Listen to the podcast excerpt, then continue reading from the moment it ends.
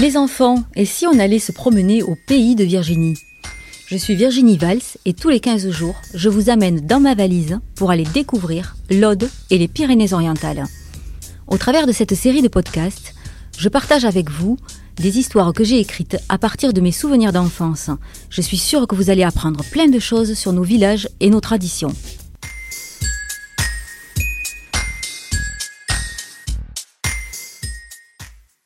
Lorsque j'étais enfant et que ma grand-mère m'amenait avec elle voir sa sœur à Cucugnan, mes yeux étaient rivés tout l'après-midi sur ce pic rocheux qui dominait le village. Assise sur le parapet devant la maison, j'observais les formes majestueuses de ce château dit Qatar en grignotant les amandes au sucre de ma tante, le château de Kéribus. Comment ont-ils fait pour construire cette bâtisse? Si haut perché, comment ce château a pu traverser des siècles et des siècles et être encore là aujourd'hui. Pourquoi l'appelle-t-on château Qatar Est-il le seul à surplomber la plaine? Est-il si célèbre que ça pour attirer tant de touristes? Plus tard, j'ai voulu comprendre l'histoire de ce château qui a longtemps nourri l'imaginaire de mon enfance. Vous voulez savoir ce que j'ai découvert quand je suis allée là-haut? Alors venez avec moi les enfants, je vous amène au pays de Virginie. Attention où vous mettez les pieds. Et s'il vous plaît, ne courez pas. Je sais bien que ces lieux donnent envie de jouer au chevalier, mais nous sommes dans un endroit où il faut être prudent si on ne veut pas tomber et se blesser.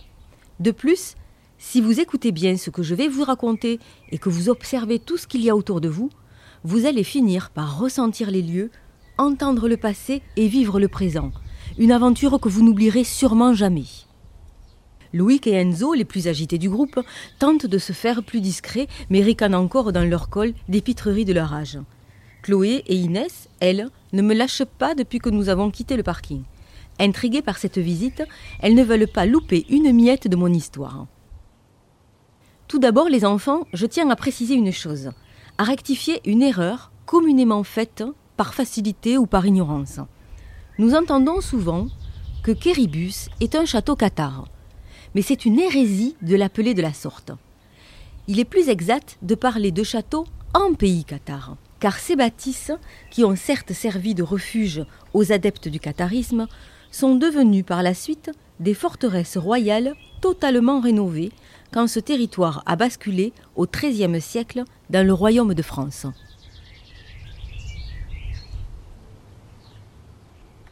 Déjà, en 1020, le comte de Bessalou mentionne Kéribus dans son testament. Cet édifice perché sur un piton rocheux à 728 mètres d'altitude lui sert de tour de guet afin de surveiller le nord de l'Aragon en Espagne. Et oui, le château de Kéribus était déjà là depuis des centaines d'années lorsque des religieux cathares, en 1210, lors de la croisade contre les albigeois, sont venus s'y réfugier. C'est pourtant la dénomination château cathare qui est souvent utilisée, à tort, pour parler des châteaux de Kéribus, Peyrepertuse, puis Laurence, Aguilar ou encore le château de Termes. C'est quoi le catharisme? m'interroge justement Noah qui semble tout à coup oublier le chemin pentu. Au XIIe siècle se développe dans le sud de la France une religion chrétienne différente du catholicisme, le catharisme. Prônant et surtout pratiquant la pauvreté, les prédicateurs cathares, qui utilisent la langue de tous les jours, l'occitan et non le latin, vont être très bien acceptés par les seigneurs et le peuple. Ils vivent dans la plus grande simplicité et pratiquent le travail manuel pour vivre. Ils sont également végétariens. Pour eux, le monde matériel est mauvais. Ils font de l'ombre à l'Église catholique romaine. Le pape décide alors de réagir et entame la première croisade en terre chrétienne. C'est le début des massacres et des persécutions.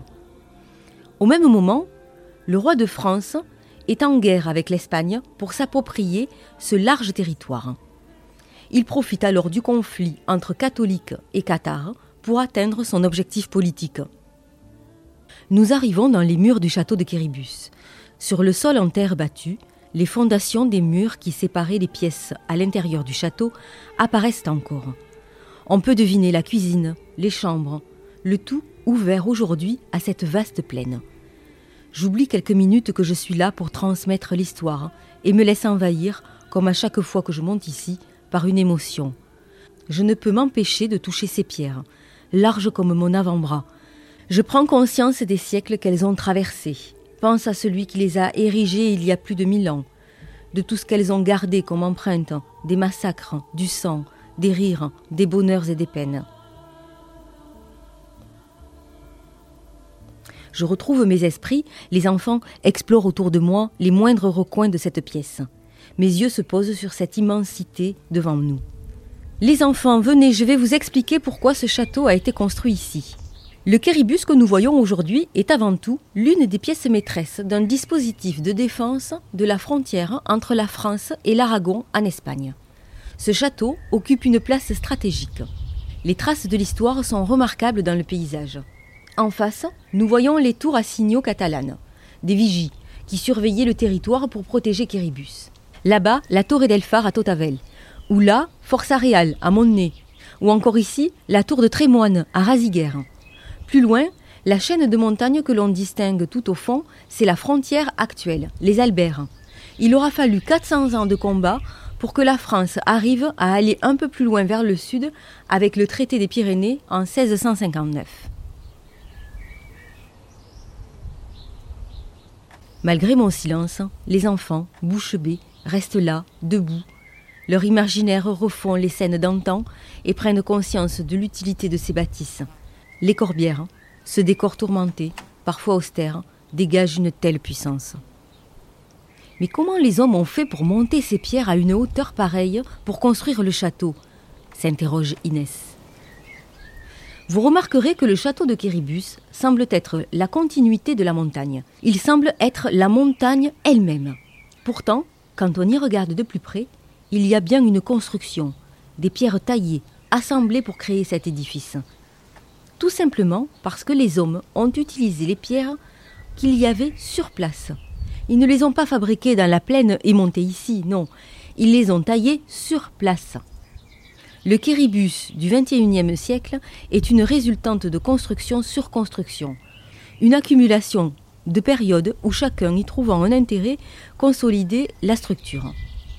Le château apparaît dans les textes déjà au XIe siècle. Ça ne veut pas dire qu'ils ont été construits à cette période, mais on en parle déjà. Des fouilles archéologiques démontrent qu'il est beaucoup plus ancien. L'épisode Qatar puis l'épisode royal n'ont fait que s'inscrire dans une continuité du bâtiment. Quand le roi de France fortifie à son tour le château, il lance un signal de guerre aux seigneurs d'Aragon, côté espagnol.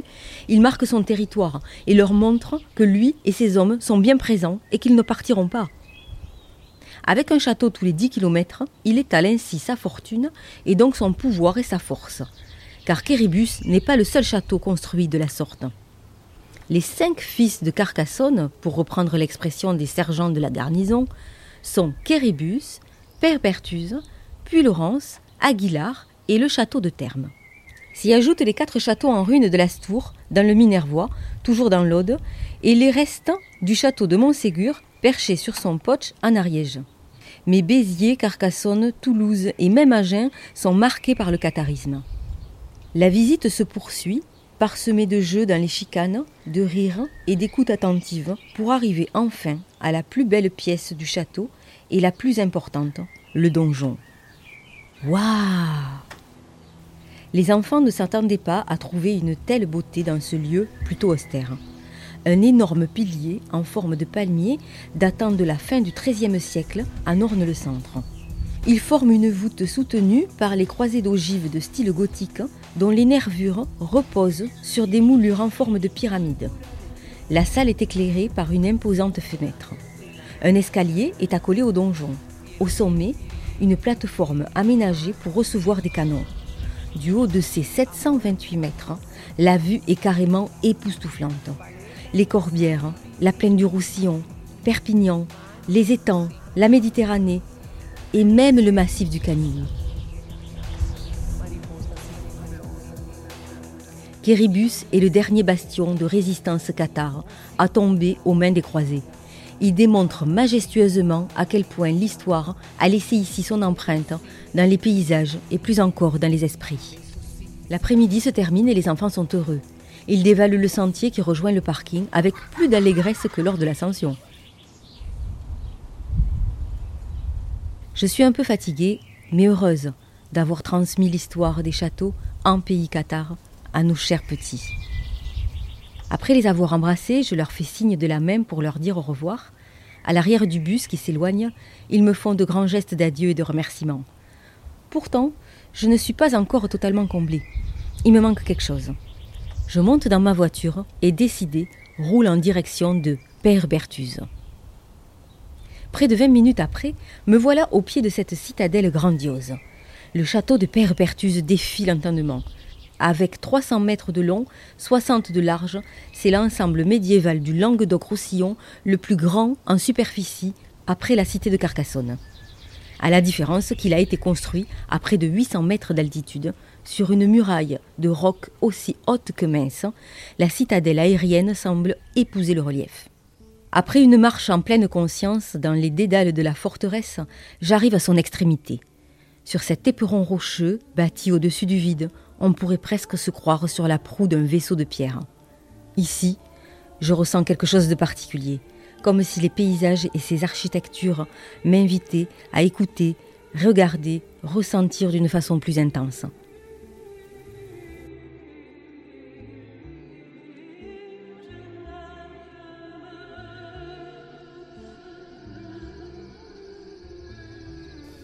Le soleil se couche, les ombres s'allongent, le monde change.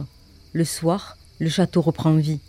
Le son de la nature s'atténue, les bruits de la nuit prennent place. Ces lieux font activer l'imaginaire, certainement parce qu'ils racontent la grande histoire, celle des Qatars, des rois de France, mais aussi la petite, celle que chacun d'entre nous invente en explorant ces lieux.